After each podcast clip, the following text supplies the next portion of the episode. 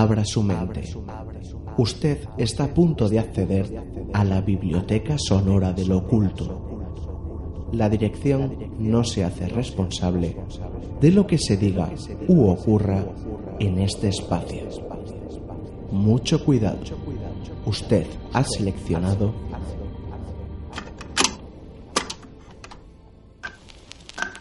Cantabria Oculta, con Juan Ramón Cayón, Antonio Gutiérrez Rivas y Alberto Martínez Beivide.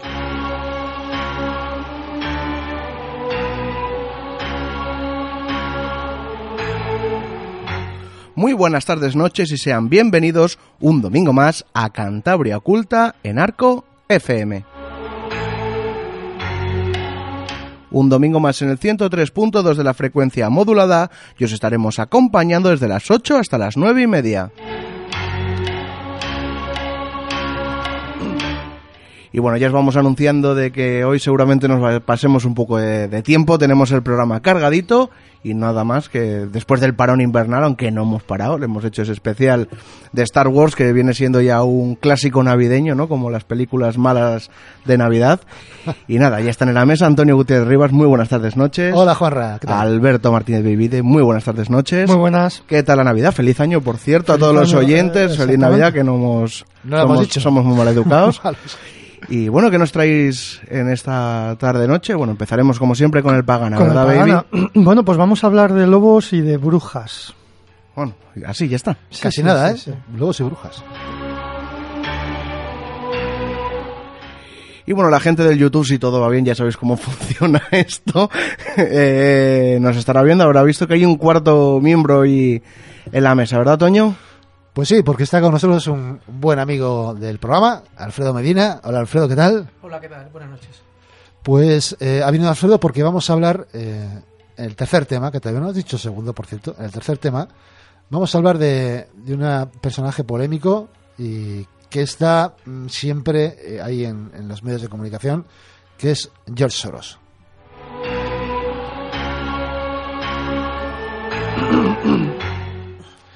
Y de segundo, de segundo plato, tenemos, vamos a hablar de, de luces en el cielo, que, bueno, hacía un- unos programas que no hablábamos de ello. Uno o dos. Uno o dos, sí, porque últimamente es que se nos amontonan los casos, ¿eh? Ya dijimos que esta temporada iba a ser de muchas Uf. lucecitas. Muchas, muchas. Pues vamos a hablar de un, un par de casos.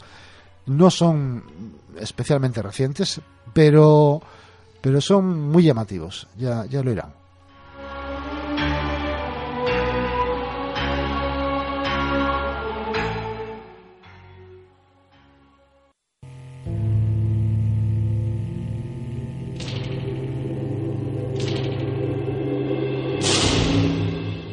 ¿Quieres contarnos algo? ¿Quieres ponerte en contacto con nosotros pero no sabes cómo? Estamos en Twitter, arroba cantabriaculta, en nuestro correo electrónico, contacto cantabriaculta arroba gmail.com, en nuestra página o grupo en Facebook, busca Cantabria Oculta, en Instagram, Cantabria Oculta, todo junto. También tenemos página web www.cantabriaculta.es. Y si no te manejas con las nuevas tecnologías, te dejamos la dirección de correo ordinario. Arco FM, en la calle Joaquín Bustamante 10, local 13, código postal 39011, Santander, Cantabria.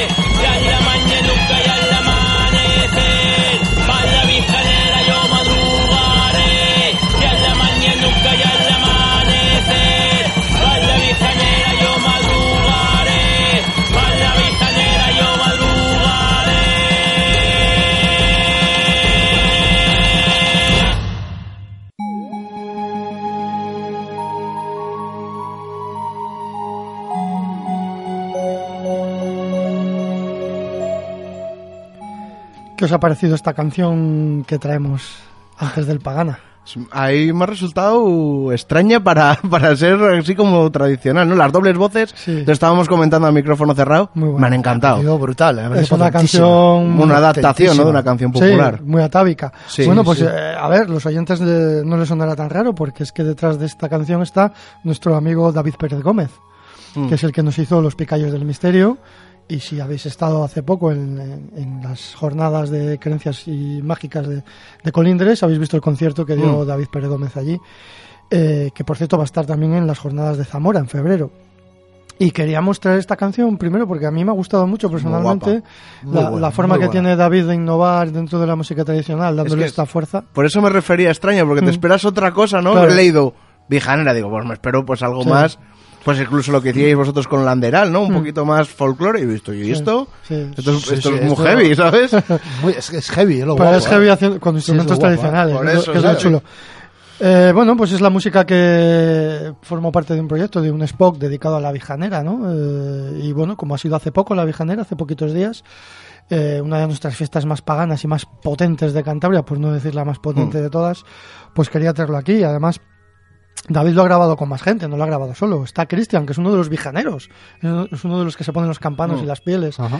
Está Lorena también y está nuestro amigo Gustavo, que lleva el calimba en los corrales, que sabemos Sí. que escucha Cantabria Culta, así que le Sí. mandamos un, un saludo. Sabemos que nos hace mucha promoción allí, Sí, con la camiseta. Pues nada, empezamos con, con esta fuerza ¿no? de, de- de la Vijanera y nos vamos a un sitio no, de- no demasiado lejano de, de Silió. Nos vamos al Monte Texas, uno de los montes eh, con, una masa boscosa pues más importantes de la cuenca del Besaya. Está dentro del municipio de San Felices de Buelna y es ahí donde nos vamos a ir, a ese municipio. Porque en ese municipio mm, yo creo que da mucho, queda muchos frutos de dar. En nuestro anterior programa, eh, que, que invitamos a nuestra compañera Esther Terán, eh, dedicado a la viejanera, que todavía lo podéis descargar porque lo tenéis casi seguido a, a este anterior y mm, ha tenido bastante éxito en el número de descargas, a la gente le ha gustado mucho, la gente ha pedido que, que le demos una sección a Esther es verdad. y Habrá que hablar con, con los abogados, ya sabéis cómo funciona Sí, todo sí, esto aquí. es un Esto con- es sencillo. No esto Claro. es sencillo. Nosotros hacemos contratos muy potentes y va a cobrar el doble que nosotros, o sea, nada de nada. Pues eh, volvemos a ese municipio, al Valle de Buelna, eh, concretamente a San Felices, y al Monte Texas, a la parte de arriba, porque allí eh, recogimos, bueno, lo recogimos abajo, pero recogimos una leyenda eh, que tiene que ver con, con una cosa que hay allí, ¿no? Dentro de, dentro de este, de este de monte. Eh, curiosamente en un sitio que se llama El Viejo. Bueno, pues eh, los de Cantabria ya lo conocéis, bueno, igual no todos, pero si no lo conocéis, daros por ahí una vuelta porque Mm. el sitio es espectacular. Ya digo que, bueno, es, es un bosque que principalmente tiene hayas y cajigas. De hecho, tiene una cajiga que es tan ancha que no la abarcan tres personas abrazándola, o sea, es brutal, es uno de los árboles más emblemáticos ¿no? que hay en, en- en el Monte Texas. También hay acebos y tejos, por eso quizá, Mm. quizá se llama Monte Texas eh, por eso. Y además es que tiene una cosa peculiar que ya se está perdiendo en Cantabria y en otros sitios, que es el, el tema de los viveros. Eh, ya nos lo han contado en más sitios, creo que nos lo contaron en Cahuérniga también, que antiguamente eh, existía un vivero de en el bosque de, de cajigas de robles y si un vecino necesitaba para lo que sea coger eh, tres cajigas, eh, ese vivero que era del ayuntamiento estaba a disposición de los vecinos. Entonces, ese vecino cogía las cajigas, las plantaba donde hiciese falta, pero con una condición, que por cada cajiga que él cogiese tenía que plantar tres en el vivero. ¿Sabes? O sea, Mm, claro. para que luego digan que la gente de los pueblos no son ecológicos. Eso son es. los más y los que más han cuidado siempre esto. Bueno, pues esto, esto se hacía eh, aquí, pero se ha hecho más sitios de, de Cantabria, ¿no? Pero mm, nos vamos unos meses atrás cuando fuimos con nuestra amiga Esther Terán y, y el compañero Toño, fuimos a Etnocán, hacer una serie de encuestas y mm, vamos a escuchar el primer audio que es de Pilar García, una, una señora encantadora que ya ha pasado por el programa, que nació en 1931 y nos dio una pequeña pincelada de algo que ocurría en un, eh, según ella, una ermita que había en el Monte Texas. Vamos a escucharla.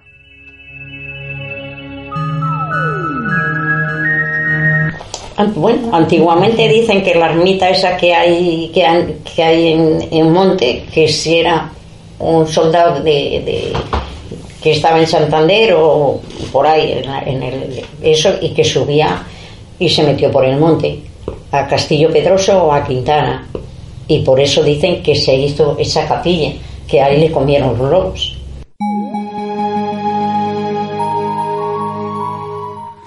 Bueno, pues tenemos tenemos aquí un, resquicio de una leyenda que no- da datos pero no da muchos, ¿no? Eh, un muchacho que era soldado, que venía de Santander, que subió por allí, le comieron los lobos y en, y honor a él pues hicieron lo que ella llama una ermita, una capilla que en realidad es un humilladero. ¿eh? La gente ya sabe, los humilladeros son pequeñitos, ¿no? Eh, y bueno, pues eh, allí fuimos un día. Ahí fuimos, ahí subimos. con nuestra amiga Esther y fuimos a verlo. La verdad es que el humilladero es precioso. Ahora está un poco restaurado. Son de estos humilladeros que tienen la parte de arriba la bóveda vegetal, lo cual es muy interesante. Y lo verdaderamente curioso es que está a mitad del bosque. Eso iba a decirte, que no es el humilladero tradicional al borde de, de una carretera, al borde de No. un camino, no. No, no, no. Es que dices, ¿qué coño hace un humilladero en, en el monte Texas, en Sel Viejo, en mitad del bosque? Que no hay nada.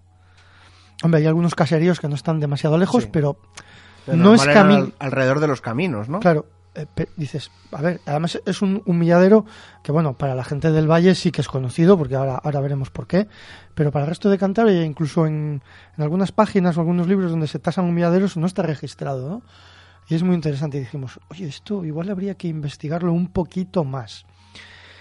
Entonces, eh, bueno, como la gente ha pedido que Esther tiene que volver al programa, pues yo antes de ayer la hice un encargo. La dije, oye Esther, que tu público te aclama y, y necesito que me busques más información de- del humilladero para, para el programa, a ver si sabemos algo más de la leyenda, de porque es curioso, ¿no? Que Sí. unos lobos maten a un tío y hagan un humilladero. Bueno, pues Esther ha estado hablando con el concejal de, de Cultura de San Felices, eh, Federico, Federico Crespo García, que es el que vamos a escuchar a continuación, y resulta que Federico sabía de primera mano cómo era el tema de la leyenda. Vamos a escucharle. Si conoces algo sobre la leyenda que hay, la de Selviejo, una le- la leyenda de la ermita de Selviejo, que si... Bueno, a nosotros nos han comentado algo que unos lobos o algo así. Sí, Entonces, bueno. si, si- si sabes algo y, y el muchacho por el que se hizo esa Sí, sí, ermita, si nos puedes contar algo de... No, no, os puedo contar todo porque Ah, bien. es que esa historia me la contó mi tío. Eh, pues como decía, en una de esas largas noches de invierno, de fresco de verano y demás, entre las muchísimas cosas que me contaba, pues esta era una de las historias, ¿no? Que me contó que se la había contado a él su abuelo cuando él tenía tres años. O sea, en 1915 ya se la había contado y tenía muy buena memoria él. Entonces se la había quedado grabada. Ajá. Y su abuelo se la había contado que a él también se le había contado pues su padre o no, no recuerda ya muy bien Vamos, cómo que es algo de tradición oral que ha Sí, ido pasando en tu familia de unos a otros. Exactamente. Vale, pues si puedes... Entonces, sí, bueno, pues eh, el- eh, la leyenda o la historia de, de la ermita el Viejo era, es la, la siguiente. Bueno, pues había un chico que había estado 18 años en el ejército. Y estamos hablando, probablemente, él no lo sabía, me dijo exactamente, pero aproximadamente por las razones que me daba, sobre el siglo XVI, siglo XVII, calculo yo, que es, de- es la época de la que estamos hablando de esto. Este era un chico de Quintana que había estado 18 años en el ejército. en esa Perdona, época. Quintana Quintana de Toranzo. de Toranzo, vale. Sí. Más que nada porque ten en cuenta que esto lo escucha mucha gente por España y Sí, Quintana sí, de Toranzo. Es un Pues, valle de Cantabria. Sí, eso es. Era, en Quinta- era de Quintana de Toranzo y bueno, eh, después de toda esa campaña tan larga de 18 años en el ejército y demás, pues un día eh, desembarcó en Santander. Y eh, pues por la época de la que estamos hablando, pues se vino andando desde Santander y llegó aquí a, a San Felices y exactamente al pueblo de Tarriba que tenía familia. Siempre ha habido muchos vínculos de San Felices con Quintana de Toranzo, siempre ha habido matrimonios y... Sí, la Magdalena, ¿verdad? Que se sí, iba sí, se iba mu- sí, sí, sí, sí. Y eh, había parientes eh, de Quintana que se habían casado Aquí. aquí, o sea que era, había muchas familias... había vínculo. Sí, Eso es, exactamente. Entonces, este chico vino a, a- llegó por la noche a casa de los parientes de Tarriba y le recibieron, pues claro, ya ni le conocían y demás. Le recibieron, le dieron de cenar, cenaron juntos, estuvieron hablando y demás. Y había caído una nevada tremenda, por lo tanto estamos hablando pues de pleno invierno, ¿no? Claro, había una nevada de aquellas que caían en aquel entonces que ya nosotros ya casi no vemos, ¿no? Sí. Pues bien, eh, le dijeron, mira, te quedas a dormir esta noche y mañana por la mañana que tenemos que ir al ganado a recoger, que, que con esta nevada tenemos que llevarles hierba y demás en los cuévanos, pues te acompañamos ya casi hasta Quintana y no sé qué. Y él dijo, mira, es que llevo 18 años fuera de casa, no sé si mis padres todavía vivirán, quiero verlos o si están mis hermanos o lo que sea, y ya pues en dos horas me planto en Quintana por el monte, por el monte Texas, y atravieso el monte y llego a casa y ya, ya no, es que ya que estoy aquí ya no puedo esperar más. Bueno, pues no hubo manera de convencerle y se marchó por el monte Texas. ¿Y qué ocurrió? Pues que al día siguiente eh, encontraron en la zona que está la ermita de Sel Viejo encontraron despedazado al militar este que le habían atacado los lobos y le habían destrozado, le habían comido parte de él y estaba destrozado allí. Y la, la, historia dice que en homenaje a él se hizo la ermita de Silviejo allí.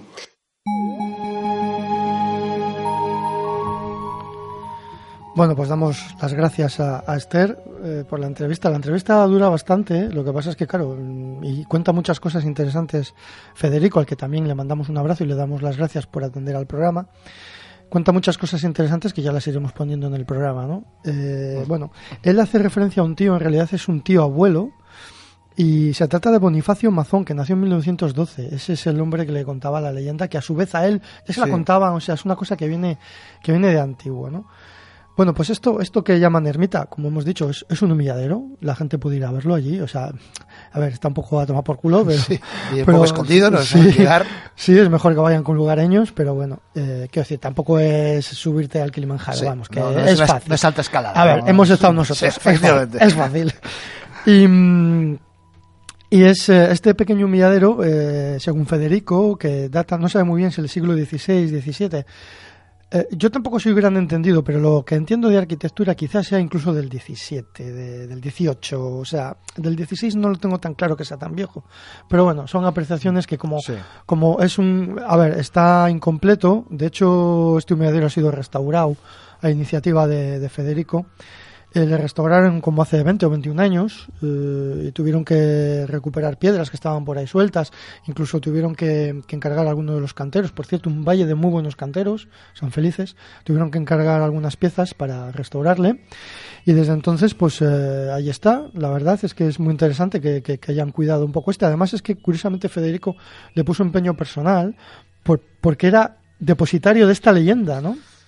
Es que eso, eso es muy interesante, ¿eh? Como, Claro. como una persona Mm. se hace, se hace custodio Exacto. Claro. de, de algo que quizás si no fuera por su familia, igual se hubiera perdido la- el, el origen de todo eso. Exactamente. Por eso es muy de agradecer. Bueno, Federico es muy conocido en la zona, sobre todo ha publicado ya varios libros, ¿no? Algunos de toponimia y cosas históricas de, de San Felices.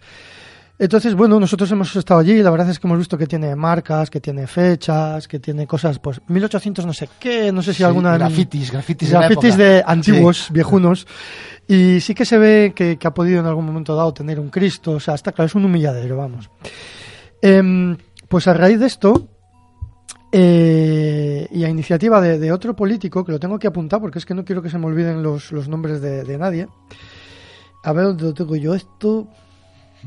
Bueno, pues es que Hay no que lo- Sí, mira, sí, casa, sí, ¿eh? no, lo tengo que apuntar. Lo que pasa es que te- nos lo contaba Federico. Lo que pasa es que, Sí. claro, eh, prefiero contarlo yo porque los audios eran muy largos y andamos un poco justos hoy de tiempo.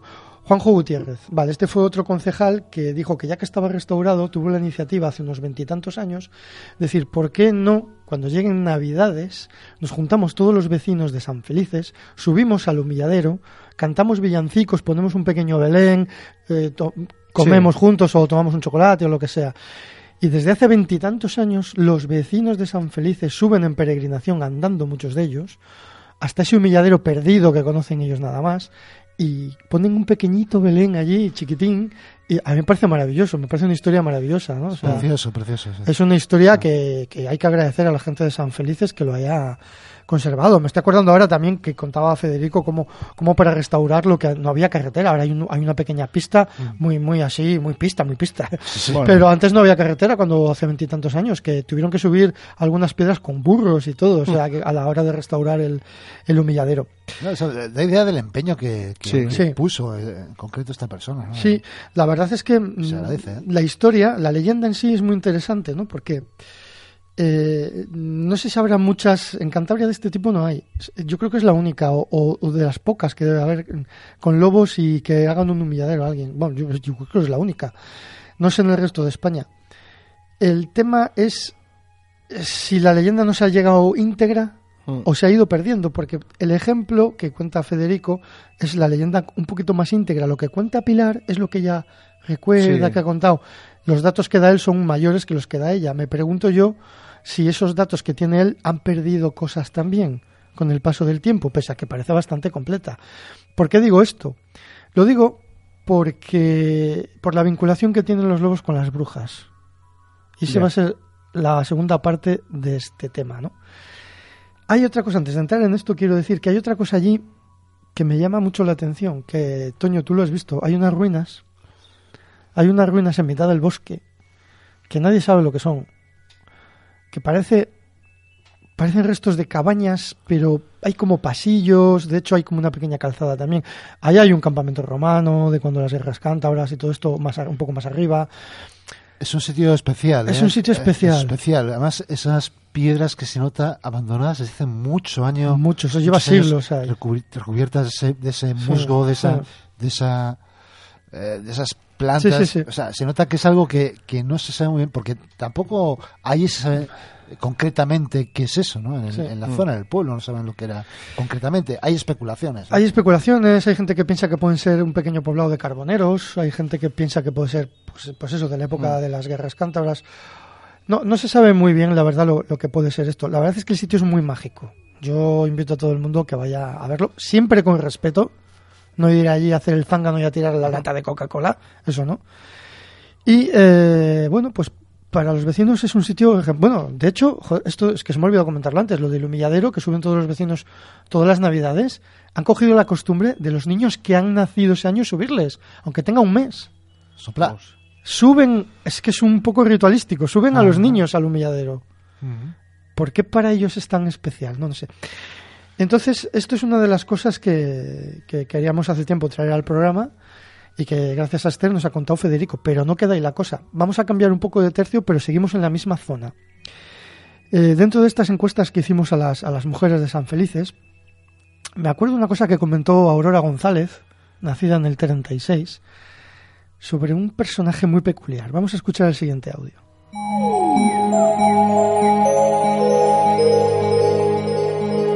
Y la chupaceite es una señora que había muy viejuca, que la llamaban pucha- mm, chupaceites, y vivía en, en Texas, en el Texas, en, en un caserío. Y creo que iban por las noches los lobos y daban en la ventana y decía, iros, iros, que no os abro la puerta. Le decía los chupaceites a los lobos. Y creo que los lobos vengan a dar así en la ventana, con, darían con las manos, digo yo. Y ella no tenía miedo, la chupaceites. Y, y creo que le decía, iros, iros, que no os abro la puerta. Que Y vivía en el monte, en un caserío. Allí, se- allí, allí murió. Sí. La Chupaceites. Un personaje femenino que vivía ahí arriba por la zona de Selviejo, en la misma zona donde está el humilladero, que vivía sola.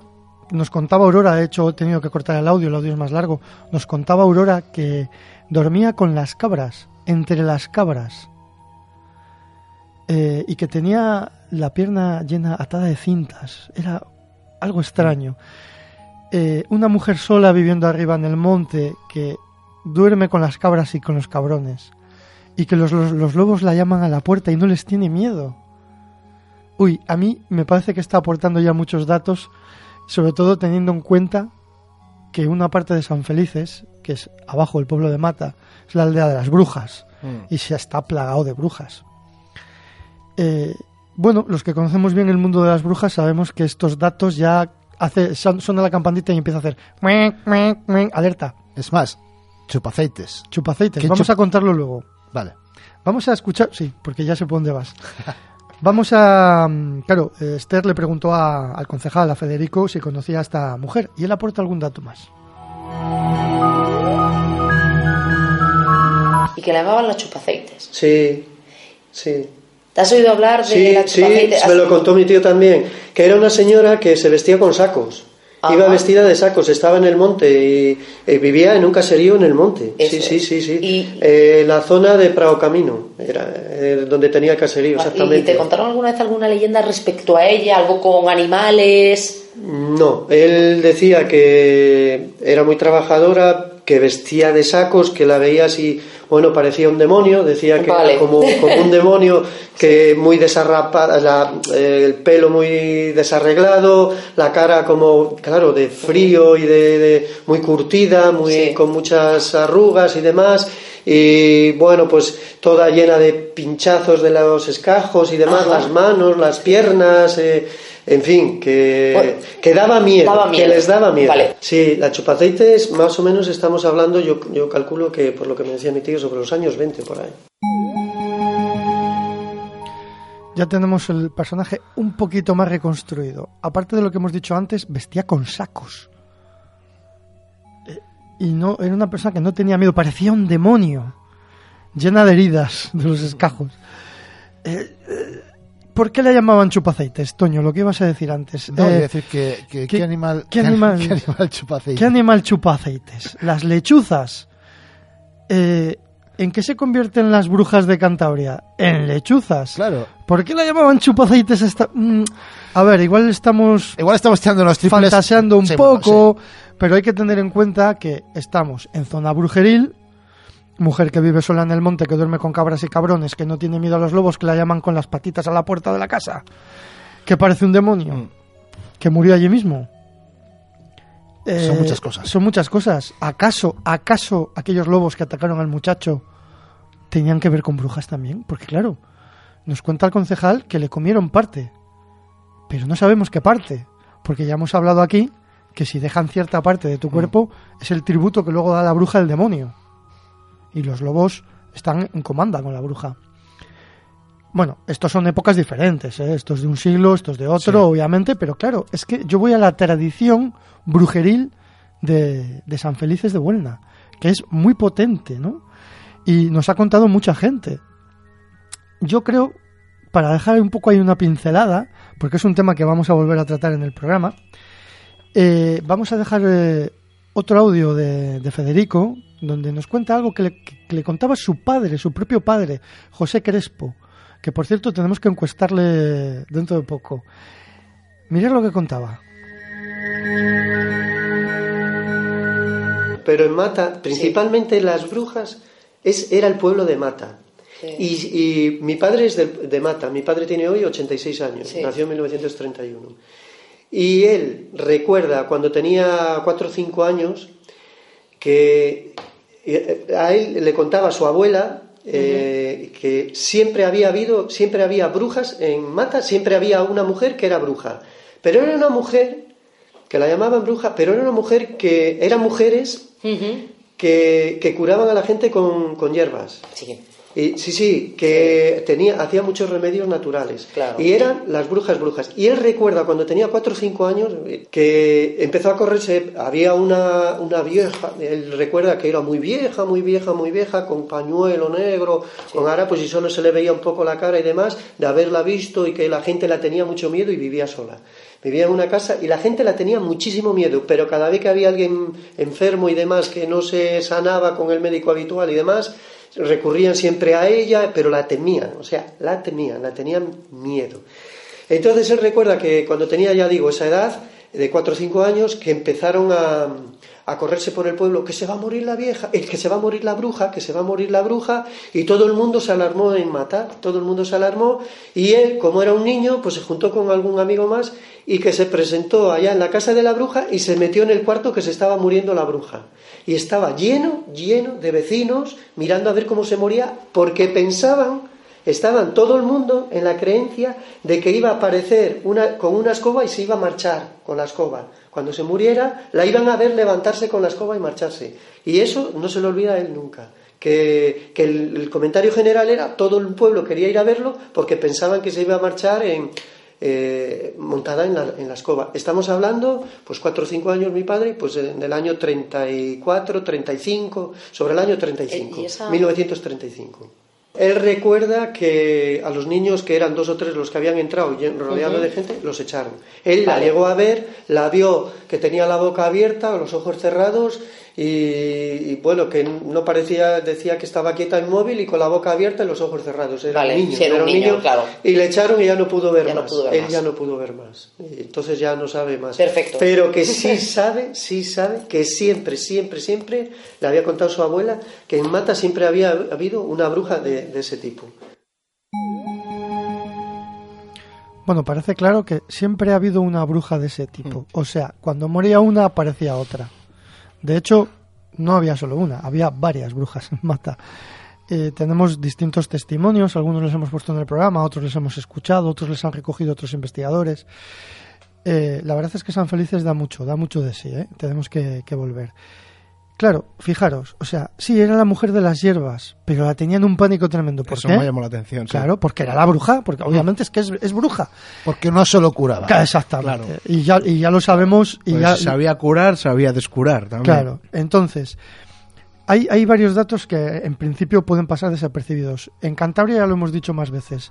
Las brujas estaban permitidas. Por la mañana te insulto y te tiro una piedra. Bruja. Pero por la noche te voy a ver y te pido que me ayudes. Digamos esa doble moral y por eso en Cantabria pues la bruja estaba más o menos consentida y, la Inquisición no tuvo apenas quitando algunos castigos que se pusieron, no tuvo casi apenas eh, pocos casos, ¿no? Mm. Con el tema de las brujas en Cantabria. Formaban parte, digamos, de, del pueblo, ¿no? El tema brujeril. Y el, el espectáculo de todo el pueblo viendo cómo se muere la bruja, es que es acojonante, porque dice, no, es que todo el mundo esperaba que saliese con la escoba para arriba, pero es que claro, eso en sí ya es acojonante, pero es que es que todos sabemos, porque lo hemos comentado en el programa, que cuando una bruja se muere, tiene que pasar los poderes a otra. Y en Mata siempre ha habido brujas. Entonces, ¿quién iba a heredar estos poderes? Todo el mundo estaba deseando a ver cómo, quién era la siguiente bruja. ¿Cómo era el rito de paso. Yo creo que estaba la gente esperando ver algo, ¿sabes? No que volase, pero sí, sí, sí esperando algo. Sí, la cosa, la cosa es que ya sabemos que o bien una imposición de manos, o bien pasándola a la escoba, o bien eh, dejándola a la saya o alguna otra prenda. Era la manera de pasar los poderes. Entonces, claro, se muere la bruja, todo el mundo allí a mirar, a ver, a ver quién era. Sabemos de estas cosas de más datos que tenemos de mm. Cantabria también. Es que es lo flipante. Todo el pueblo, en 1935, no estamos hablando del siglo XVIII, XIX, no, 1935, y esa creencia en brujas totalmente asimilada, asentada en, la creencia popular.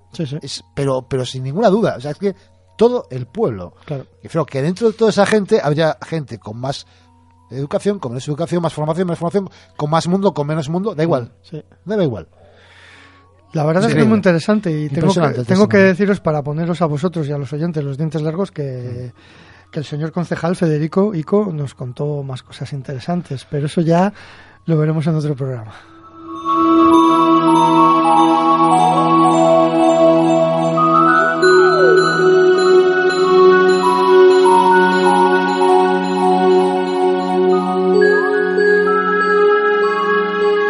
Está usted llegando al final de la cinta.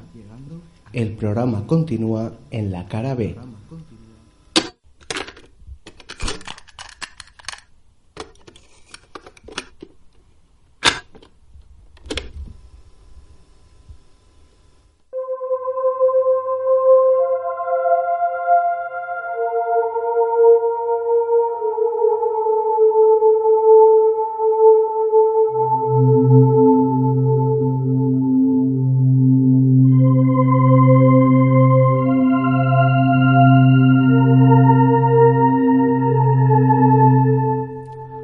Antes de ir con las luces en los cielos que, tantos, que tanto nos gustan, vamos a ser invadidos un poco por la eh, sección Cantabria Pagana, porque tenemos que recordar eh, El World Tour. eh, el World Tour, World Tour, que empieza este de año Aguanaz potente. 2 ah, empieza potente porque eh, ¿dónde vamos el próximo eh, día eh, 25. 25, sábado 25 Sábado a las 7 y media de la tarde De enero nos vamos a Guecho. a Guecho, a la librería Flappers. Así que toda la gente de, de Euskadi, sobre todo de Vizcaya, de, de Baracaldo, de Guecho, toda la gente que viva por allí. Yo pues- no te escapes, no te escapes. No, no, sí, Josu va a ir. Que Hombre, ya hablo yo con él, le mandamos Ah, un abrazo muy fuerte. Y, nada, va a ser punto de venta, ¿no? sí, va a ser punto de venta de Aguanaz a partir de ese día, lo cual estamos muy contentos de tener un punto de venta en, en Euskadi, ¿no? Eso, recordarlo, día 25 de este mismo mes, enero del 2020, 2020, empieza potente, nos vamos a Flappers, a Guecho. El día 6 de febrero estamos en San Felices, ya daremos más detalles. Tenemos también otras fechas en Laredo, tenemos fechas en Castañeda, que no me acuerdo ahora, pero lo iremos diciendo. Vamos a hacer un tour este año, no solo con Aguanada, sino con otras historias. Va a ser un año agotador.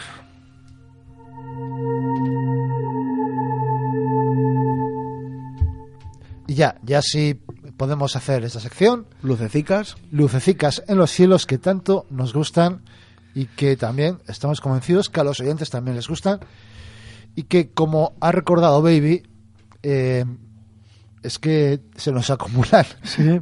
se nos acumulan en los archivos De hecho, Toño ya tiene un mote porque es el que se encarga de dar las charlas sobre las luces populares. Dice, Toño, un chico con muchas luces. sí. Ni media vueltica, ¿eh? También, ¿eh? O sea, Sí. ha sido un chiste sí, así, sí, lanzado sí, ya. sí. Está- estaba votando y sin, Sí. y sin portero, ¿eh? Sí, Sí, la hostia ha sido buena. Bueno, pues venga. Pues sí, eh, hace unos hace un tiempo pues vino una chica eh, a- aquí al programa y nos eh, contó una conversación más eh, más o menos privada una serie de cosas que de las que había sido testigo. Entre ellas pues el avistamiento que ella que de la que fue protagonista en dos ocasiones distintas en el tiempo de unas luces el- cada una de ellas de estos avistamientos mm, distinto y con características eh, bastante bastante curiosas. Vamos a escuchar el primero.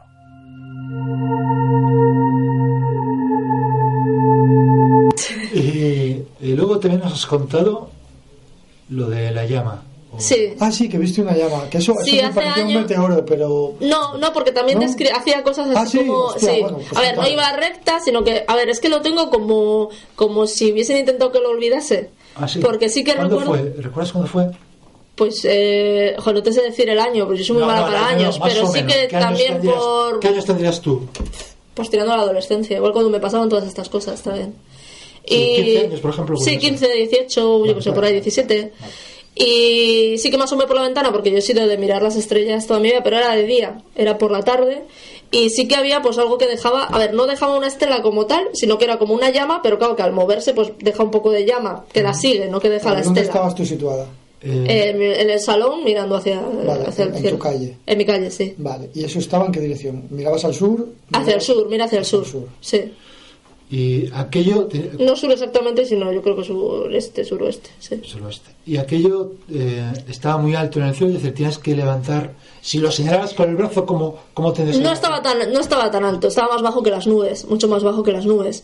Sí, pero me estaba refiero- alto, sí, más me- alto que mi que mi pues No, me refiero, me refiero a tu ejemplo. Si tú lo, eh, lo estuvieras viendo ahora y lo señalarías con el dedo, ¿cómo pondrías el brazo? Así, Vale, más o menos, sí. vale. Y estaba más bajo que las nubes. Sí, sí, claro, claro. Estaba cerca. O Eh, sea, estaba así- nublado, est- estaba nublado esa... No, eh, estaba despejado, pero había alguna nube de esto Vale. que no es azul entero. Era de noche, ¿no? No, de día, de día. Por la tarde, día, por la tarde, tarde. por la tarde. ¿Sabes? ¿Recuerdas si era que... Pero por la era tarde igual. verano? Sí, yo creo que era tirando a verano porque eh, era por la tarde, pero no era de noche todavía. En invierno se cierra muy pronto Sí. y yo creo que igual era a las 6 de la tarde y todavía era de día. No estaba atardeciendo. Y, y no, describió también así como. O sea, iba y hacía así. Y yo creo que bajó incluso algo más y después ya se, se, se marchó. Bueno, para la Aceleró, gente que se no, que, marchó. no, que no está viendo el gesto. Ya, bueno, claro, Sí. como Hace derecha izquierda. de zigzag. Sí, hace un zigzag. Varias veces. Sí, hace un zigzag así, bajó un poco, bajó más y después, des- bueno, no desapareció de FUM, sino que se marchó. Se marchó. Y, Se marchó. eh, ¿Fue rápido? ¿No? ¿Los momentos eran rápidos? Sí, los movimientos cuando, o sea, era como, iba muy despacio, casi parado en el cielo y después de repente hacía lo del zigzag, pa, pa, pa, pa, y se marchó. Se bajó un poco después, hizo otra vez así como un poco de zigzag y desaparece. Y se pira. O sea, le perdiste en la distancia. Sí, sí, sí, ya después se marchó.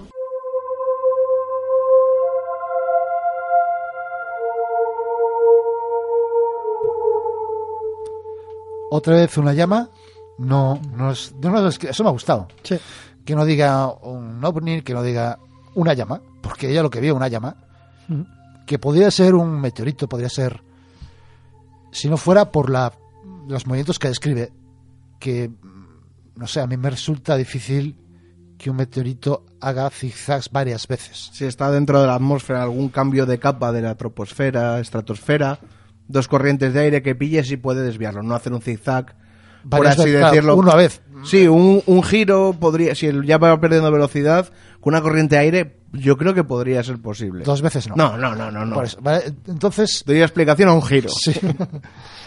Ah, Yo tengo que decir que esto mismo lo vi yo de pequeño. ¿Ah, sí? Sí, sí, me acuerdo. Es que cuando lo he estado escrito me ha, me ha venido el flash de... ¿Sabemos la fecha, Toño? No, ¿Nos ella la decía, dijo? creo que tenía 15 años o así. no, yo tenía menos, yo tenía 7, 8 años. Hace unos 20. Puede ser. Hace unos 20. Sí, mira, sí, podría ser, sí, sí. Yo, bueno, lo cuento ahora, tampoco me pareció... ¿Y dónde lo viste tú? Yo estaba en... Pero es que no era la misma hora, esto era de, de madrugada. Vale. Yo estaba en... Vivía cuando aquello con mis padres en Mortera. Debía de ser un sábado o algo así. O, sí, y estaba... en la- Además me acuerdo que estaba por la mañana todavía, debía ser invierno porque era de noche. Y estaba en la cama de mis padres y porque tenía una veluz. Y cuando aquella había muy poco luz y veía desde ahí las estrellas y me gustaba mucho estar ahí. Y vi eso, una llama, una pelota de fuego pasar por, eh, por encima, muy cerca, vamos. Y por eso digo que yo, vamos, Pero, pero no, yo- hizo, no hizo un zigzag ni nada. a ver, lo vi desde una veluz, Vale, ¿sabes? O sea, sí, un sí. tramo lo vi exactamente dos segundos, o sea, y puedo decir que debía de estar bastante cerca porque me parece, o sea, Era evidente la, la llama, digamos. era muy grande. Yo la tengo el recuerdo y era un- una pelota bien grande que pasó. Bueno, para la gente que no, que escucha, que no, es de, que no es de Cantabria, lógicamente, pues el- el- lo que vio esta chica lo vio en la bahía de Santander Mm. Y el lugar que dice Juan Mortera está a unos 8 kilómetros Sí. más o menos, en una localidad muy cercana. Que hora, Podría ser, oye, no. que hora ahí está bastante poblada, igual hace 20 años menos, había No, muy poca había- gente, no éramos había cuatro, éramos cuatro en Mortera. Cuatro. Entonces, me bueno, acuerdo yo que iba a la lechería todavía, había lechería cuando aquello en Mortera. fíjate, qué bonito. Sí, sí. Ibas con, ibas con tu olla ahí a coger la leche. Iba con mis padres, no, pero una vecina, me acuerdo yo los sábados y domingos por la mañana, a veces me iba con ella a coger leche y a la, a la lechería. A lo mejor lo ensobaos. la- Está degenerando. Bueno, está degenerando, sí. Bueno, vamos con el, con el segundo de los, testimonios, de los testimonios que me parece eh, bastante extraño. Ya veréis, ya veréis por qué. Vamos a escucharlo. Nos has contado otra cosa Sí. encima de Peñacabarga. Sí, eso lo vi. Estaba yo con mi madre, había mucha gente. Esto tenía que ser verano por la noche. Vale. Edad- Sobre los 20, 21 años, y ahora tengo 34, pues sobre el 2000, 2000 poco. ¿Y dónde estabas tú? ¿Dónde estabais? Eh, por el arco del Banco Santander, más o menos, que se ve, Sí. que se ve Peñacabarga. Entonces había como un. Saliendo. Bueno, pues esta es la montaña, ¿no? Sí, y así saliendo, grande, ¿vale? Encima como, de la montaña. Sí, justo encima, pero al lado, ¿sabes? Un círculo. Sí. O sea, al lado, no encima, sino al lado. Al lado. A la misma altura, pero Eso al lado. es, sí, eso es. Al lado, claro, sí, al lado, claro. Sí, y no me acuerdo si estaba recta o un poco inclinada. Yo, yo me O sea, parece que era un- poco más como- inclinada. como un donut, sí, digamos, eso es, con muchas lucecitas. Con lucecitas. Todo donut, encendida. El cuerpo del donut de que estaba formado. Era, No se veía porque era noche, solo se veían las luces. Solo se veía, o sea, ah, vale, era un círculo formado por luces. Eso es, todo eran lucecitas. Entonces todo el mundo, ¿De qué color? blancas. Todo el mundo eh, nos quedamos mirándolo. Ah, pues ¿qué será aquello? ¿Qué será aquello? ¿Qué será aquello? Ya, pues Ah, ¿qué será? todo el mundo, ¿a qué te refieres? Muchísima gente que veía en la calle, pero no salió ni en, yo qué sé, que podíamos Ah, salir sí, las noticias, pero- ah, pues tal, sí. pero cuando aquello, claro, tampoco había móviles como los de hoy en Claro, día, porque lo claro. sacas fotos y tienes la foto, ¿Y, ¿Y qué pasó? nada, se quedó, estaba ahí, puesto, y, ya está. ¿Y tú, y Pero ni se movía ni nada. ¿Y Y, después, claro, seguimos andando, la gente mirando qué será, qué será, y nos fuimos y ya está. Y no, no, no sabes qué pasó con aquello. No, no, no. Si se movió o no se movió, ni nada. Me imagino que después desaparecería, porque claro, día siguiente no había nada. ¿Sabes? Y era una cosa muy grande, no era una cosa que veas luces de coches. Decir, yo- era- Sino que era grande, muy grande, o sea, que no era una cosa que voy yo con mi coche, encendemos todas las luces y se ve algo, sino que se notaba que sobresalía de la montaña, ¿sabes? Y que estaba suspendido en la nada.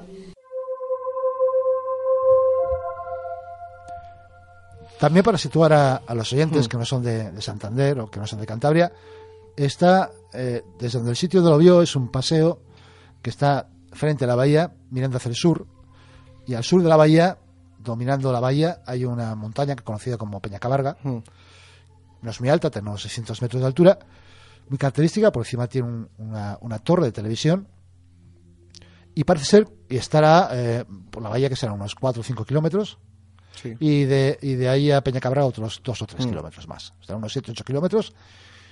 Es una distancia considerable para, para ver un objeto que, según lo que escribe ella, debía ser enorme.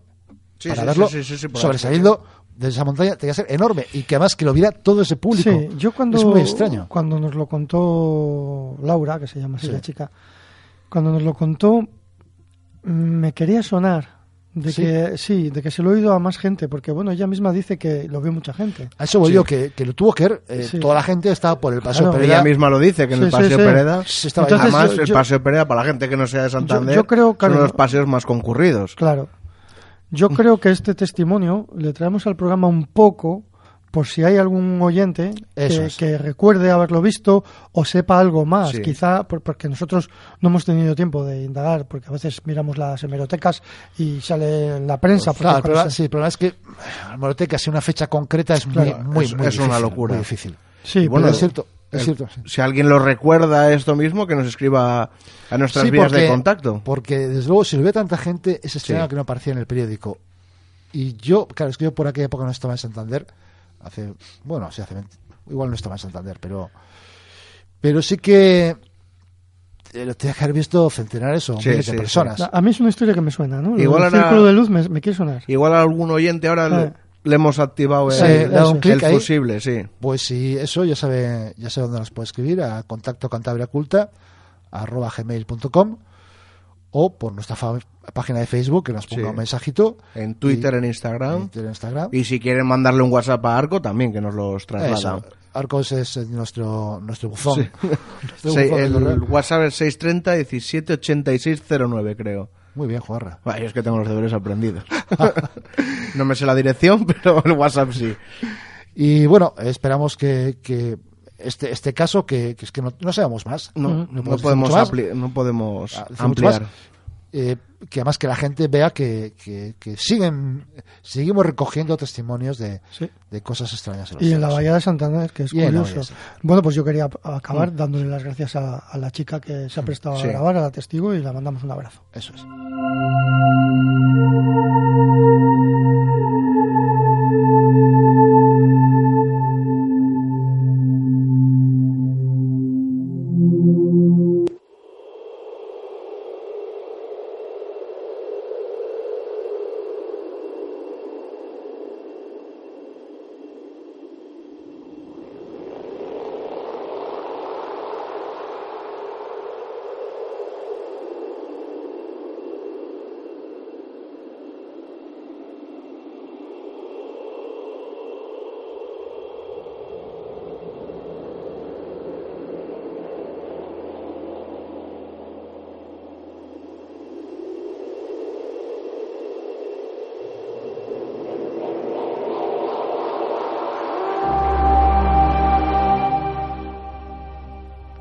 Y estamos aquí para hablar de uno de los personajes favoritos de, de la teoría de la conspiración. ¿No, Alfredo? Hola, Alfredo. Bueno, es, es, es favorito o uno de los protagonistas de la teoría de la conspiración. O protagonistas. Vamos a intentar se podría, desentrañar se un podría poco. decir que la- las teorías de la conspiración empiezan con los Illuminati en el siglo XVIII y están y llegan hasta George Soros. A George Soros. Porque George Soros es el personaje del que vamos a hablar.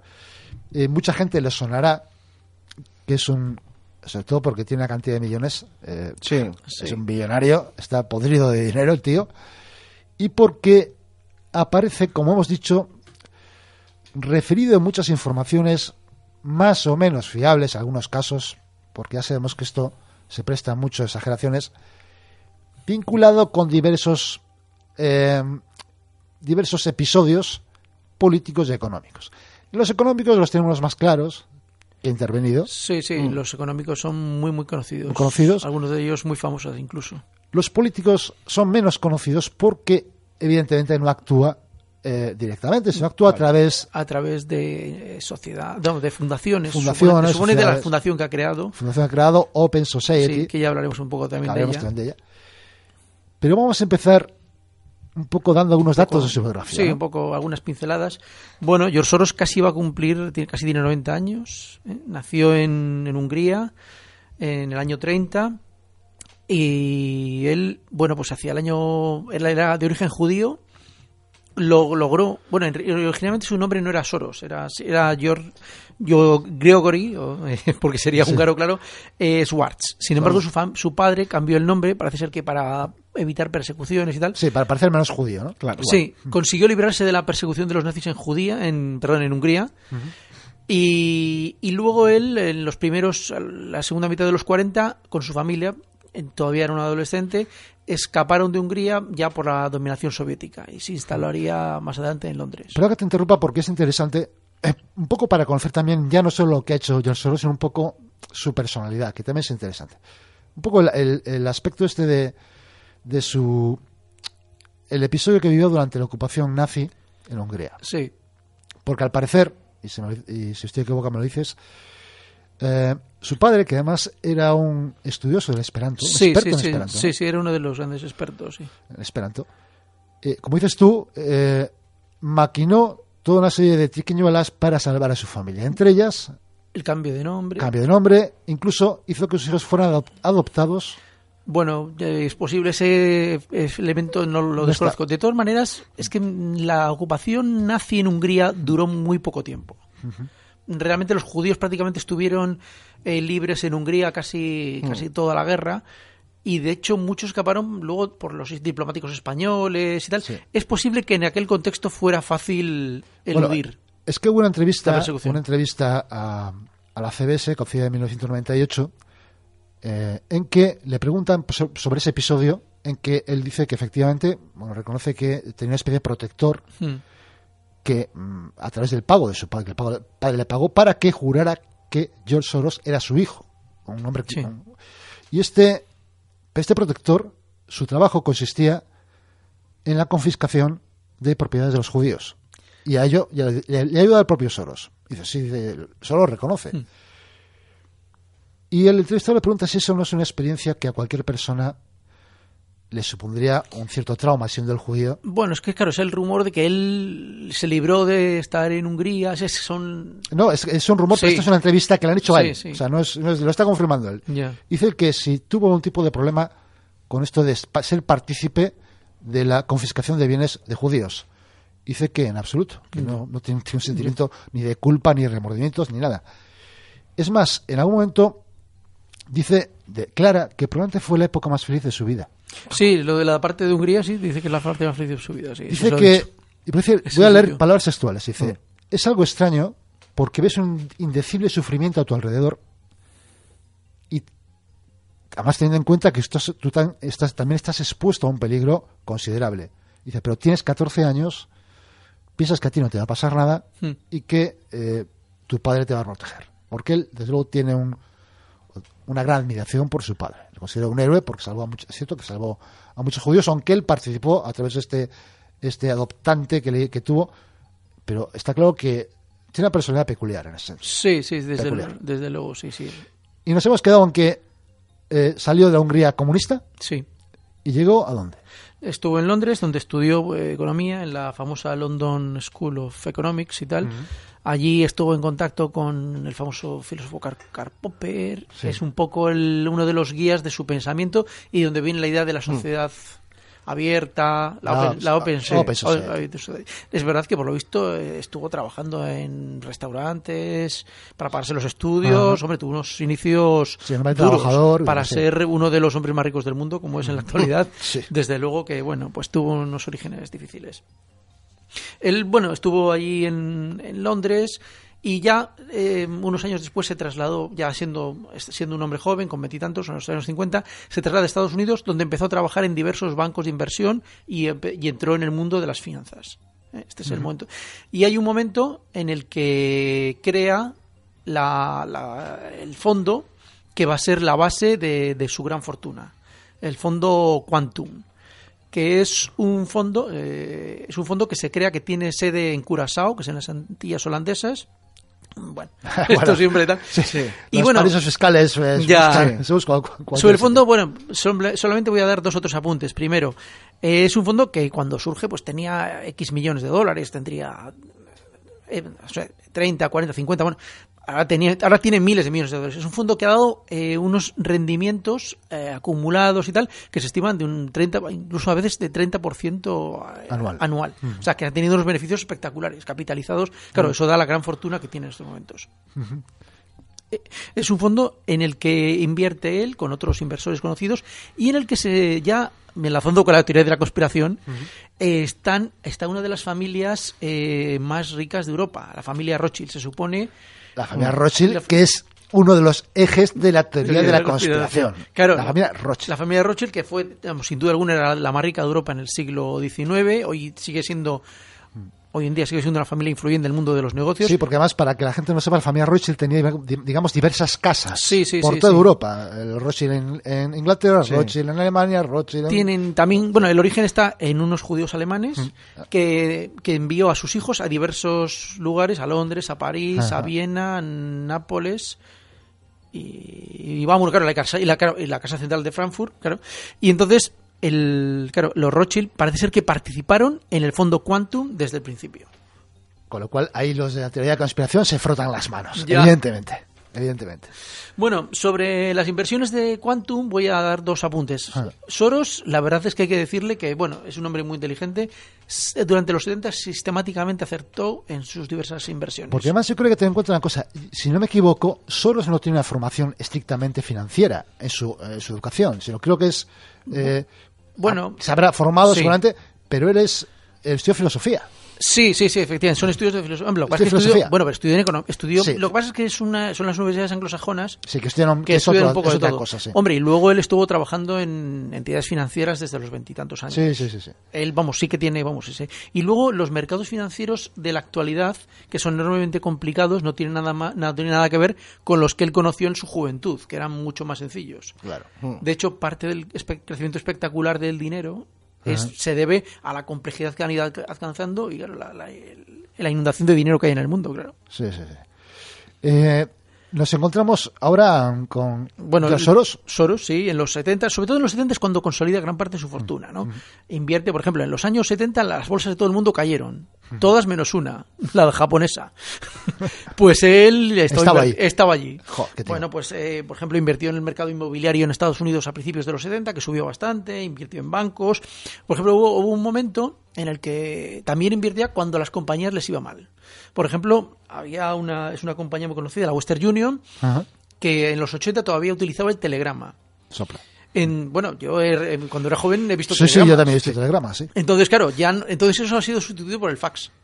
Entonces él pensó que esta compañía iba a tener problemas, apostó a la baja contra ella y efectivamente la compañía luego pues, todo eso eh, porque claro una de las características y eso nos llevará a uno de los episodios más destacados de su actividad financiera es que solo sabe- gana cuando las cosas bajan o cuando la gente pierde dinero que está un poco relacionado con lo que tú me has dicho antes. Sí, porque de alguna manera eh, George Soros, que hay que decirlo, en principio es una persona que ha donado una cantidad enorme de, de dinero actividades filantrópicas. sí sí sí En bueno eso principio, sería lo de todo lo de Open Society Efectivamente, Sí. pero una cantidad enorme de dinero, una gran parte de su fortuna, Sí, sí, sí, sí. miles de millones de dólares. sí sí sí sí de alguna manera tiene esta idea.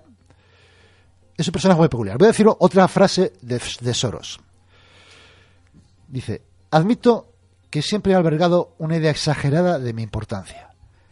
Me veo a mí mismo como una especie de Dios, o como un reformista económico como Keynes, o mejor aún, como un científico como Einstein. Esto viene en, en- en un libro que se llama La alquimia de las finanzas. Sí, sí. Son palabras suyas, está en el libro recogido. Es que él, él, él tiene un poco, bueno, tiene un poco de delirio, de, Sí, de a ver, él, sí. sí, no, pero él, se preocupa mucho por crear una sociedad, efectivamente, en, en el sentido que dice Karl Popper, sociedad abierta, Mm. igual- igualitaria, en que se defiendan las libertades, con y le preocupa mucho eso respecto a las sociedades. Le preocupa mucho menos los individuos. No sé si me entiende, no sé si me Hmm. explico bien. Le preocupa más la sociedad Eso. que el usuario. por El, así el decirlo. individuo en concreto no sufre, o sea, no, no le preocupa el sufrimiento del individuo en concreto, mientras la sociedad sea de una determinada manera. Y de hecho, todos esos- todas las eh, actividades económicas, como dices tú, es que viene, viene el caso de que dices tú, ¿cuándo gana George Soros? Bueno, gana, pues puede ganar muchas veces cuando le salen las cosas mal, claro. No, hombre, a Sí. veces, eh, aunque los hechos más famosos suyos son cuando han ido las cosas mal, sí. Efectivamente. Y cuando van las cosas mal, no es que pierda solamente eh, las grandes corporaciones, los grandes bancos. Pierde la gente, sí, sí. Pierde la gente normal. Arruina miles, ha arruinado miles a millones de personas. Y Yo por creo otro lado, que para los, los oyentes que no sean muy letrados en, en economía, Sí. yo creo que vendría bien explicar cómo puede ganar una persona dinero cuando se arruina la empresa. no cuando se arruina, Sí. cuando se arruina un país, más Un que país. Bueno, sí. vamos a contar, bueno, yo creo que Cuenta, vamos a contar el, episodio más Más famoso con- de toda su vida, que es el- cuando Soros doblegó, hizo hincar la rodilla al Banco de Inglaterra, que es la- el segundo banco central más antiguo del mundo y uno de los más importantes, y al, al- y al, al Tesoro británico. Y hundió la, la libra. Y hundió la libra, y hundió la libra. Bueno, pues es- se hace muy... Bueno, lo voy a explicar un poco brevemente. Vamos a ver, él... eh, bueno, en- a principios de los 90, las monedas europeas... es- no, no existía el euro, ya lo sabemos y tal. Entonces las monedas europeas estaban ancladas, incluido la libra, a un sistema que se llama el, si- el sistema de cambios europeo, el sistema monetario europeo. Era un sistema en el que las monedas tenían una banda de fluctuación muy pequeña. Es decir, en- si, su- si subía el precio de la moneda o si bajaba el precio de la moneda, esto lo sabe todo el mundo, tal, pues eh, tenían un margen muy estrecho, de forma tal que si, si ese margen se acercaba a la moneda, el- los bancos centrales y tal debían de proteger Actuaban. Ah, deben de proteger y actuar la moneda. Mm.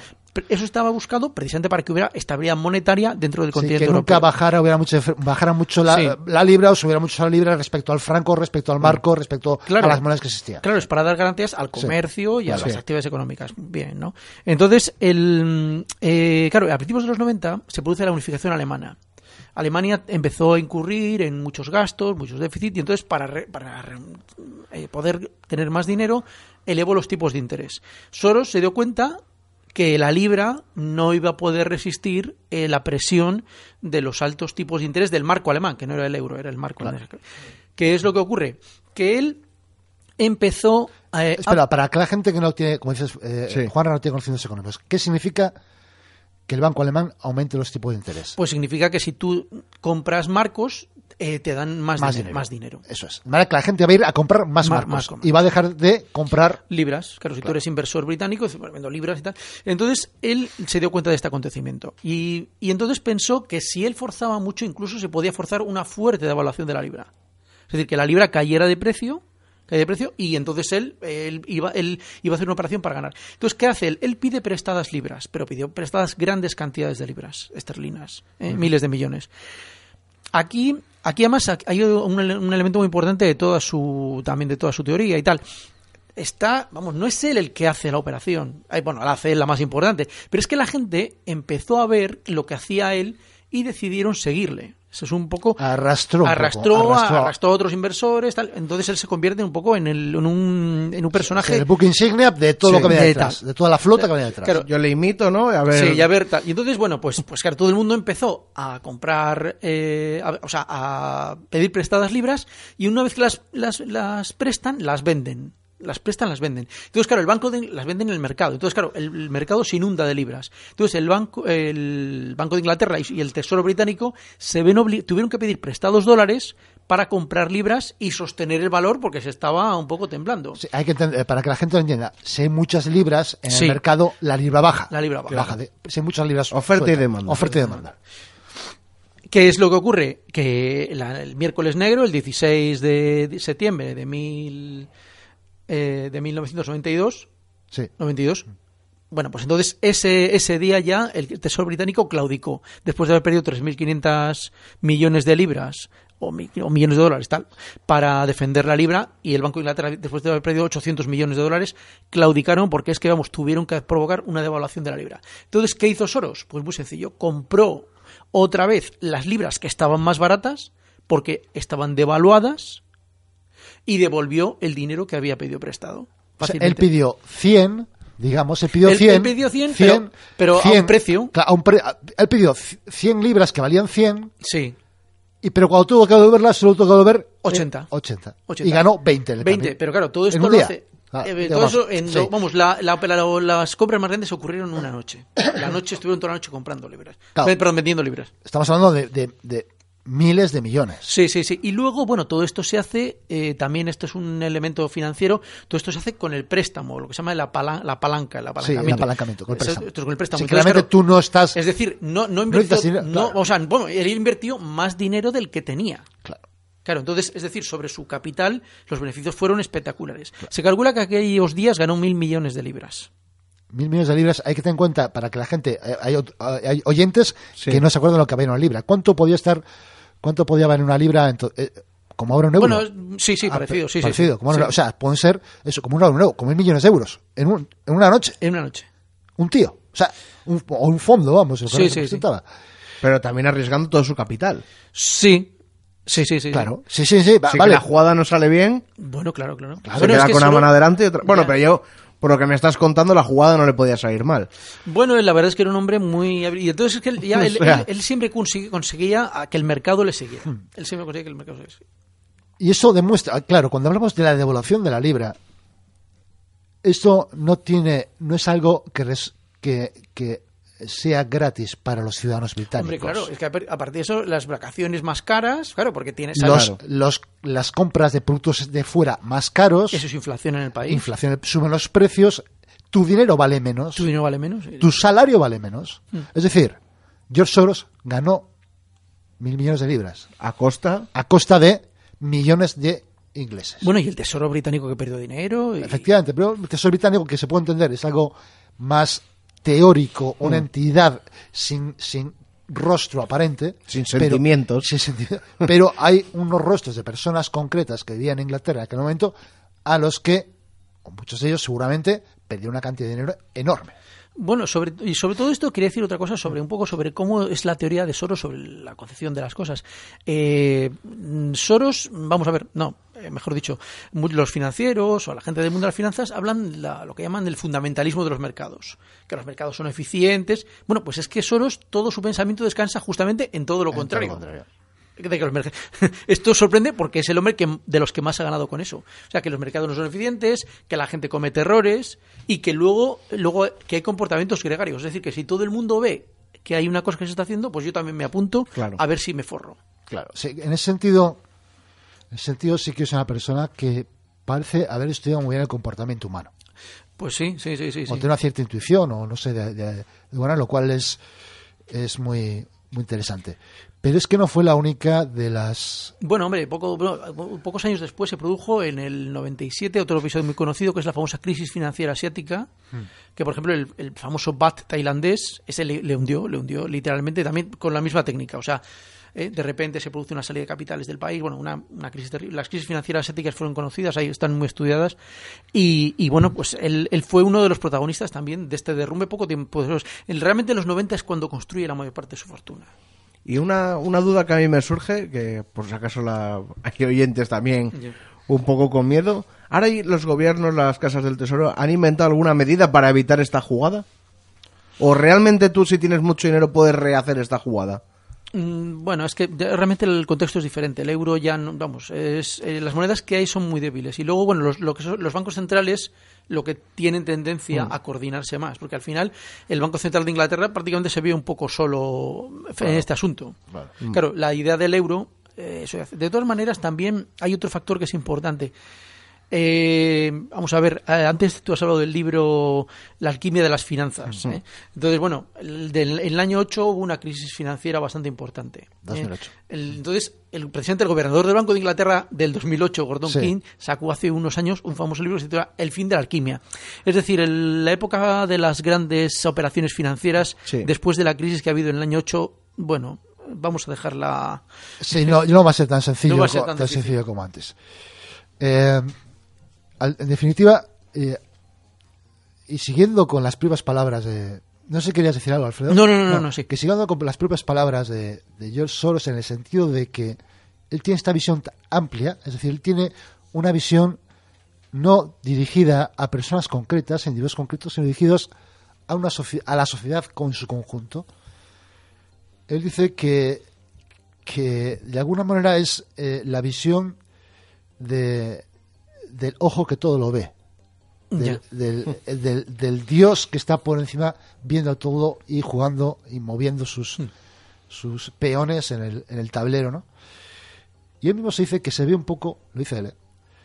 como el dios del Antiguo Testamento. dice, un poco invisible, benevolente, ese se llama Mm. benevolente. Y eh, panóptico, es decir, que Sí. el ojo que tú lo Sí, el panóptico, sí. panóptico. Lo cual eh, hace también pensar o hace reflexionar que eh, Que no tuvo perspectiva- abuela. Sí, no tuvo abuela. ¿Y qué, ¿Y qué perspectivas del mundo tiene esta persona que no se preocupa de las personas en concreto y sin embargo sí como de la sociedad, pero que en el fondo los problemas de alguien es que ni siquiera le conmueven, ni le preocupan ni le conmueven. Pero bueno, la sociedad también de una manera relativa, porque tampoco le ha importado hundir a un país. Ahí estamos. Eh, porque, a ver, yo creo que él, como digo, tiene un cierto, un cierto fondo mesiánico. Sí, sí, sí, sí. Hombre, bueno, por ejemplo, en sus libros, todo, la idea de la, esta, la teoría, en la, la teoría económica importante es que, vamos, el aspecto sociológico que, que adopta para entender los mercados es la famosa, lo que llama la, la reflexividad. Reflexividad, sí. Que es, bueno, pero por ejemplo, es una inter- eh, de hecho es una interpretación del mundo, de, de, de Sí, los sí, de las sí, personas. sí, sí, sí. Él- es que él se ve más como un filósofo, como, como él dice, Entonces, como cuando lees un gran que- reformador, como Keynes, dice, un reformador como Keynes. Como lees alguno de sus libros, te dice, bueno, es que el mundo académico no ha entendido esto. O sea, como diciendo, vaya, es que, es que Claro, no, no me entiende. Y cuando él dice eso, que se va un poco como un dice que esa frase que continúa, que es más compleja, no es tan sencilla, porque igual es un poco una, una, una caricatura, un poco lo que he dicho, esto que me veo como un dios, sí, pero que dice que a veces luego también el mercado le hacen ver que no es tanto, o dice, aunque últimamente ha habido ciertas realizaciones que me han hecho eh, como reconfortarme con lo, que estoy, con lo que estoy consiguiendo de mis sueños de infancia, de Mm. mis sueños de Dios, endiosados de infancia. Y eso tiene mucho que ver con lo que hablábamos antes de estas open- la- actividad, esa con actividad la Open Society. filantrópica de Open Society. Bueno, bueno, yo sí, bueno, voy a apuntar. Antes Sí, has dicho, sí. vamos a ver. Eh, es que tenía un poco el dato. eh, vamos a ver, él se supone la fortuna de él se calcula, bueno, lo miré en la, esto Sí. de Forbes y tal, se calculaba caer a unos 24 mil millones de dólares. eh, es lo que, vamos, entonces es la acumulación de, de lo que ha ganado con los fondos, con estas inversiones. Bueno, si nos está escuchando y quiere pagar una cuña en Cantabria Culta, Ya. nos ponemos baratos. Entonces, parece ser que él ha cogido de esa una, una parte importantísima, unos 18.000, y lo ha, lo ha donado a la fundación esta Open Society. De todas maneras, bueno, la fundación sigue dirigida por, por él y por su familia. ¿eh? Vamos, quiero decir que el dinero lo sigue controlando. Claro, por Lo ha cambiado de una mano a otra. ya, hombre, lo que pasa y dicen que también tiene efectos fiscales. ¿verdad? Claro, al, eso- al estar en una fundación no pagas determinados impuestos y tal. Entonces, bueno, me imagino que con las inversiones eh, de, de- que tenga por todo el mundo, porque eso también ha cambiado mucho, ya no son estas operaciones, sino que tiene inversiones en compañías, tiene- vamos, un poco lo tiene desgregado por todo, por todo el mundo, invierte en muchos países, en muchas compañías. Entonces, con estas inversiones, bueno, pues eh, puede pagar los gastos del Open Society y las campañas Mm. que protagoniza. Y él se ha quedado con una parte, unos 8.000 nada más, parece ser como que ya lo administra como un fondo familiar, no es Mm. ya no es esta, esta sociedad, porque el fondo Quantum, todas estas cosas las ha un poco el dejado ya, ya, ya no tiene otros mm, socios y ya simplemente actúa él con su Sí. familia. Y, y esta Open Society, eh, ¿qué podemos Sí. decir? Ha intervenido, o se ha hablado de ella como Sí, bueno. participante Sí, sí, sí, sí, sí. en varios de los episodios políticos recientes en el, en el en el mundo, al menos en, el- en la Europa occidental. Sí, bueno, él bueno parece ser que ha intervenido ha intervenido mucho en la dis- en la disgregación del bloque soviético, que es uno de los elementos Financiando grupos de resistencia, Eh, grupos de oposición, etcétera. Sí, sobre todo, por ejemplo, eh, por ejemplo, en el caso de Serbia, parece ser que intervino tal. Claro, Serbia era un aliado siempre tradicional de la Unión Soviética, luego de Rusia, ahora lo es de Rusia, es Sí. decir, pues parece ser que intervino un poco en la caída de Milosevic. Ajá. Luego, bueno, pues eh, parece ser que en, Georgia también se produjeron episodios, eso creo que lo has, lo has Sí, Georgia, más. Eh, la Revolución Rosa, la Revolución Naranja de, de Y, lo- Ucrania. y luego, bueno, y luego está, yo creo, por el punto, el lugar, que es lo que más he mirado ah, yo y tal, el lugar donde más ha estado el presente ha sido en Ucrania. En Ucrania le han llegado a dar condecoraciones y ha tenido un papel bastante destacado. ¿eh? Se supone que, bueno, sí, No, no, voy a decir que, se- que, que, claro, eh, eh, su, eh, esta, esta iniciativa o esta pretensión de intervenir en, en países concretos también la encontramos en España. Sí, sí, parece De alguna ser, manera. parece ser que ha intervenido en, en la- nuestra queridísima comunidad autónoma catalana. ha intervenido en Cataluña. Bueno, hay una, hay, vamos, he estado un poco investigando algo el tema.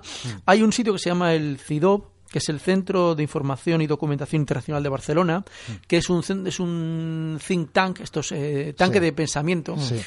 que se dedica a emitir informes sobre todo tipo de asuntos y también un poco informes sobre la posibilidad de, de la, cómo funcionaría una Cataluña independiente, es decir, es un- una especie como de grupo pro-independentista Sí. eh, que está ligado pues, a diversas instituciones y tal. Y parece ser que George Soros ha, ha dado dinero para este para esta institución. Es uno de los eventos donde ha entrado. Es decir, pues en los lugares en los que se trata de cambiar el pensamiento, de influir. O sea, en el fondo él quiere, a través de esta Open Society, influir, no sabemos con qué fines concretos, porque en teoría es para crear sociedades más democráticas, más abiertas.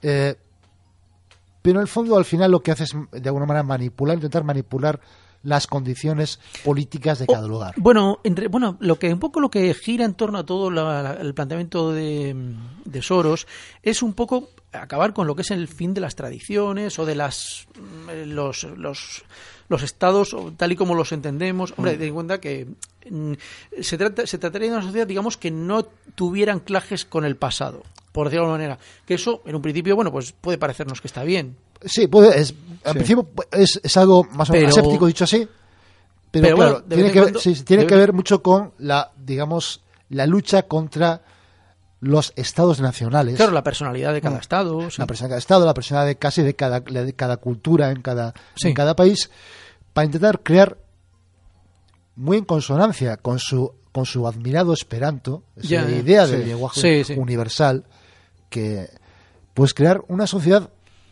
digamos que al no tener un sustrato, o ningún tipo de sustrato, ningún tipo de sustrato, Sí. porque si desaparecen los sustratos de cada país, o de cada cultura, de cada nación, no existe ningún sustrato, cualquiera es capaz de integrarse en cualquier lugar. Sí, sí, sí, sí.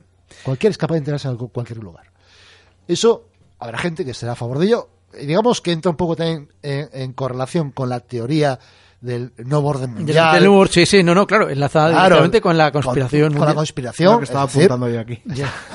evidentemente, de manera que contra eso hay países que están luchando directamente contra los Soros, como Hungría. Sí, claro, ¿No? bueno, claro, bueno, claro, claro. Hungría, bueno, por supuesto, la Unión Soviética es su, bueno, la, Rusia es uno de sus grandes enemigos, claro. Claro, el nacionalismo de El- Putin es. Claro, es que todo lo que sea nacionalismo, nación, tal, claro, va co- es contrario al pensamiento de Soros. Hombre, el, de, de gran parte de las ideas de Soros eh, se est- está- son, son las de la sociedad actual. Sí, de alguna sí, manera ha sí, conseguido imponerse. Hombre, hombre, por ejemplo, hay avances en el tema de los derechos de los homosexuales o del feminismo, tal, que pueden ser importantes, ¿eh? pero claro, em, digamos que Soros lo, em, lo plantea eso más que más que como una, un avance social, que los homosexuales tengan sus derechos, que, que está bien que los tengan, como que es la sustitución. De Sí. la, yo creo que Soros lo plantea como la sustitución de las tradiciones o de las sociedades tradicionales Sí, eh, digamos que es suplantar unos valores, un- por la implantación de unos no, valores no añadir unos valores, valores a los Sí. actuales, sino sustituirlos por otros. por otros, sí, sí, sí. digamos, lo antiguo no vale, Mm. nada de lo antiguo vale. Tiene que ser todo nuevo para que para que cualquiera en cualquier lugar se sienta como en casa, de alguna manera. Sí, sí, sí. Esa es un poco lo- la idea que parece que hay detrás de, de- de- de este de esta Open Society, que tampoco es es muy claro, porque luego también tiene otras ideas que eh, creo que por ejemplo ha propuesto una especie como de plan Marshall para que Europa, que Europa para evitar digamos la avalancha de inmigración procedente de países africanos de que Europa tiene que proponer una especie de plan Marshall para África que evite que eh, los ciudadanos africanos tengan que emigrar por condiciones económicas o por condiciones de políticas o de lo cual en principio es una idea que me parece correcta. Ahora a ver cómo la implementas y cómo lo consigues. Eso Eh, no puedes no puedes meterte en, en África en países soberanos a, a- a implantar aunque él ya lo está haciendo por ejemplo en Zimbabue creo que está tiene Ah. tiene tiene una organización ahí funcionando ya en ese nivel Bueno, realmente Open Society, bueno, con esta cantidad de dinero que tiene, puede, puede estar en todo el mundo, claro. Pero, pero sí, él, él sí, él, él tiene sedes, pues, bueno, prácticamente por todos los países. Si se va extendiendo, es una, una organización de, que, que tiene bastante, bastante influencia. De todas maneras, claro, hay que tener en cuenta que la filosofía de los mercados financieros, en el que el dinero va de un sitio a otro, que no hay fronteras, que total, claro, esto nos lleva, claro, él tiene, claro, al final también está inmerso en, en, su manera de comportarse en otros temas. Claro, es que su, su comportamiento en el mundo económico le lleva, le lleva a esta, a esta Claro, si, hay- si los capitales se mueven de forma tan libre por todo el mundo, ¿por qué no las Porque personas? no las personas o las ideas o tal. Y, Entonces él cree que para que eso se produzca tiene que desaparecer lo antiguo y crearse lo, lo nuevo. A mí eso me parece muy peligroso, como todas esas nuevas. Sí. Las, los, las grandes visionarios, las grandes utopías acaban siempre siempre en distopías y en, y en El, el esperante triunfó. Ya te ¿Sabes? digo. O sea, ya Sí. está ahí. Eh, pues yo no sé, Alfredo, si quieres añadir algo más como para esta, para finalizar con, con Mm. no, el, con el no, creo que yo creo que lo más, yo creo que hemos comentado lo más interesante. Pues yo espero que la gente le quede un mí me ha poco. encantado. Tienes que venir más, ¿eh? Bueno, Cada vez que vengo me siempre quedo lo aquí, decimos, yo, siempre me quedo aquí ¿eh? embobado. Es que, bueno, lo que pasa es que al final, bueno, no te creas que estos temas son al final son complicadillos. Son y tal. complicados, sí, son complicados. sí. Pues nada, Alfredo, pues muchas gracias por, por haber venido y como, es- como ha dicho Juanra, te esperamos Mm. Muchas otro día. gracias, muchas gracias a vosotros por invitarme.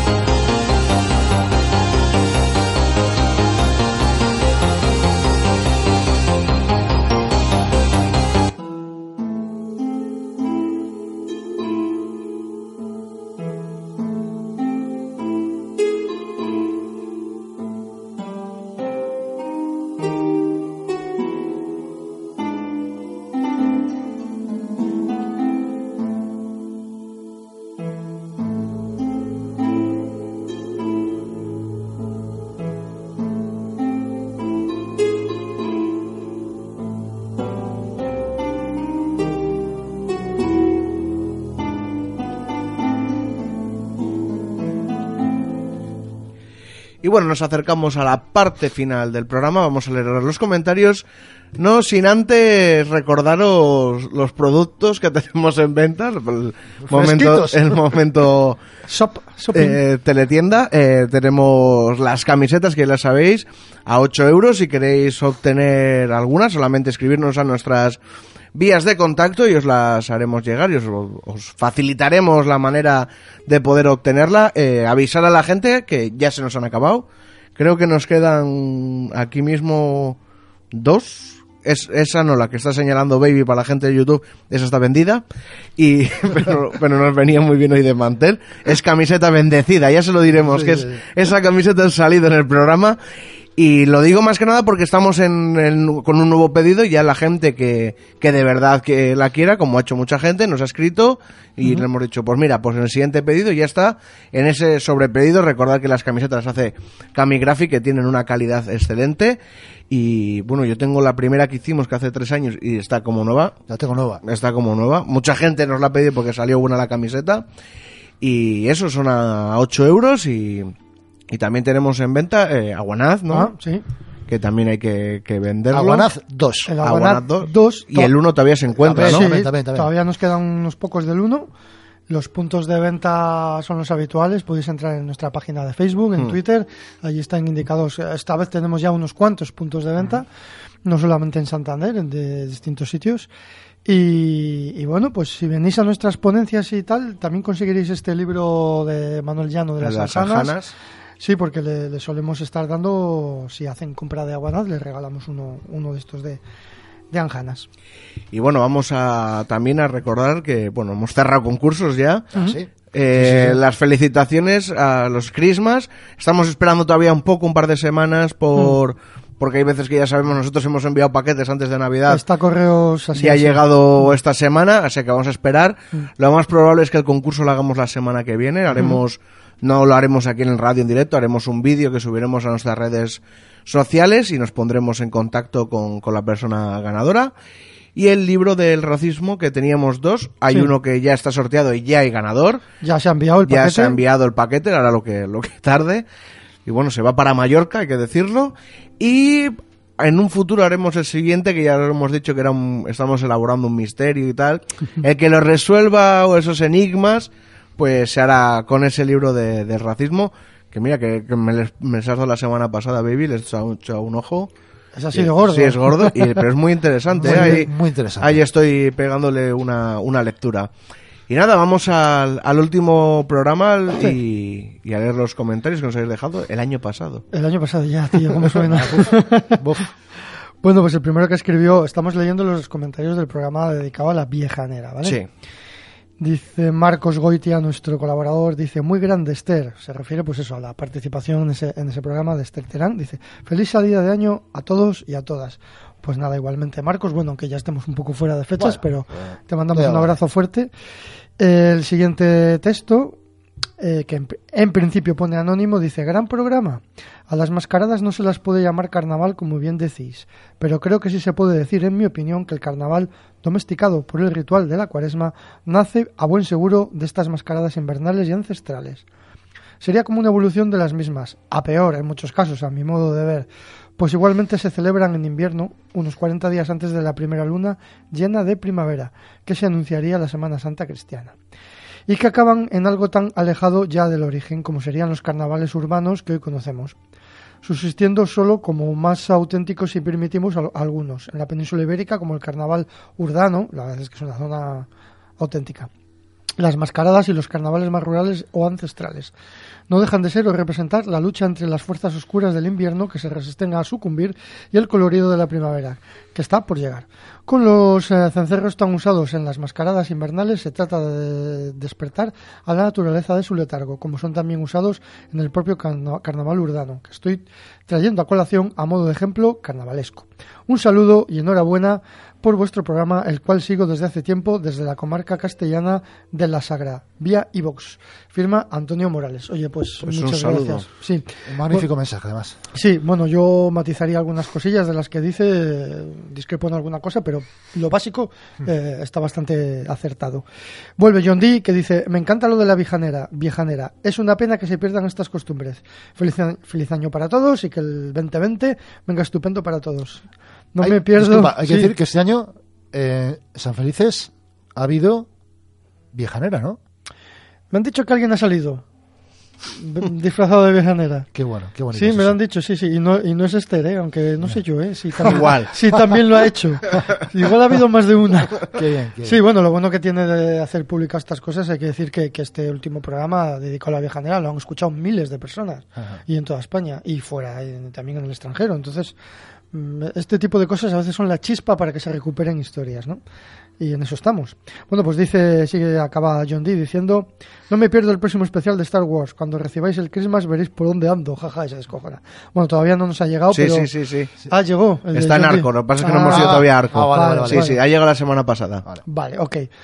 Bueno, a Ana Isabel Mateos la mandamos un besito. Dice, me extendería mucho diciendo todo lo que me ha gustado de los últimos programas, todas las secciones y los invitados. Esther pide sección propia también. Logran sorprenderme y escucharlos en bucle siempre. No soy muy imparcial, me temo. Pero es que después de tantos programas, hasta la sección de comentarios me resulta entrañable. Me alegra la reaparición de John Dee. Estupendo sus programas, en efecto. En fin, gracias por vuestra compañía, una semana tras otra. Mucha salud y buena fortuna para el nuevo año. Apertas. Apertas, Ana. Bueno, aquí nos escribe José María Casanova, que se está bajando el programa. Miguel Ángel, sobresaliente Cantabria Pagana. Gracias, Miguel Ángel.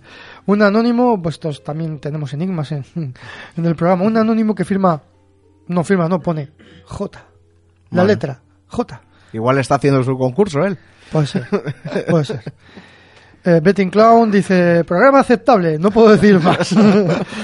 Tengo un langostino en una mano y en la otra un calimocho, así que no me preguntéis con qué estoy escribiendo estas palabras. Feliz 2020 y larga vida a la viejanera. Igualmente, Pablo. Larga vida, por cierto, el Christmas que has mandado, la madre que te parió. Un anónimo, que bueno, en realidad es nuestro querido Josu de, Josu de Guecho, Eh, feliz año a todo el equipazo eh, que formáis Cantabria Oculta. Espero veros pronto y tomarnos unas cañas para celebrarlo.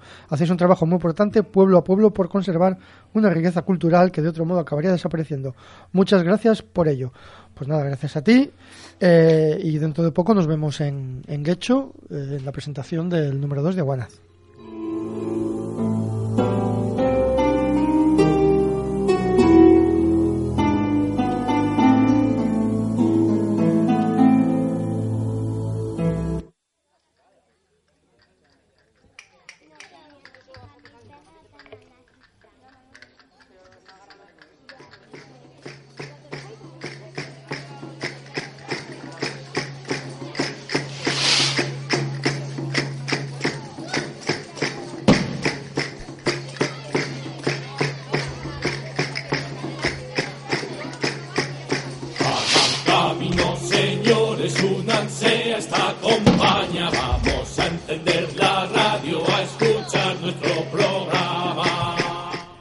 Hasta aquí el Cantabria Culta de hoy. Espero que lo hayáis disfrutado. Recordaros que estamos en Twitter en arroba Cantabria Culta. En el Facebook buscáis nuestra página. En nuestro email contacto cantabriaculta arroba gmail.com. En Instagram buscáis Cantabria Culta todo junto. Y si todo ha salido bien, que yo me he levantado durante el programa y parece que sí, también subiré el programa a YouTube.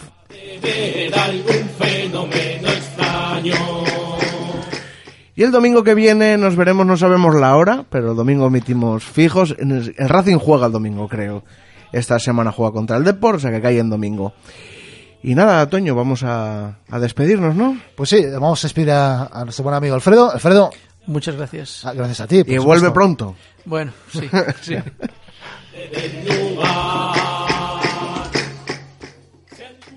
Dicen que el saber no ocupa lugar. Sapere Aude. Atrévete a saber. Siempre